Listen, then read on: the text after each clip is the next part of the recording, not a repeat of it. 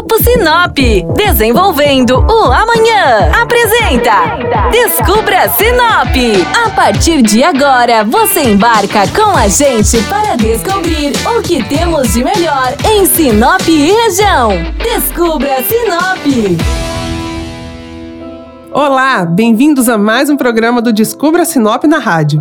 Eu sou Flávia Marroco e hoje quero falar com você que vem a Sinop a passeio e não quer perder nenhum dos pontos turísticos da cidade. A primeira parada é difícil de passar batida.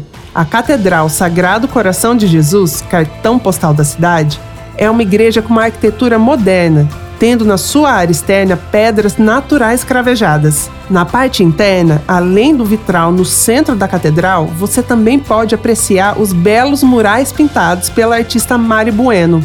E ao redor da igreja, o jardim é bem amplo, com uma iluminação que colabora ainda mais para a beleza do local. Em segundo lugar, reserve um tempo para conhecer o Parque Florestal de Sinop, uma área com cerca de 43 hectares, com um lago de 30 mil metros quadrados e uma nascente dentro da própria reserva. Não deixe de avistar os animais de cima da ponte do lago. Se você tiver sorte, vai ver jacarés, araras e saguis, mas lembre-se que não é permitido alimentar os animais. Minha última dica imperdível na cidade é curtir um final da tarde à beira do rio Telespires, assistir o pôr do sol e, se possível, parar em um dos restaurantes com vista para o rio para saborear a gastronomia local. E se você for um adepto da pescaria, saiba que o Rio Telespires é um dos melhores rios do mundo para pesca, servindo de morada para grandes peixes como jaús, dourados e pintados. Quer saber mais sobre estes e outros pontos turísticos de Sinop?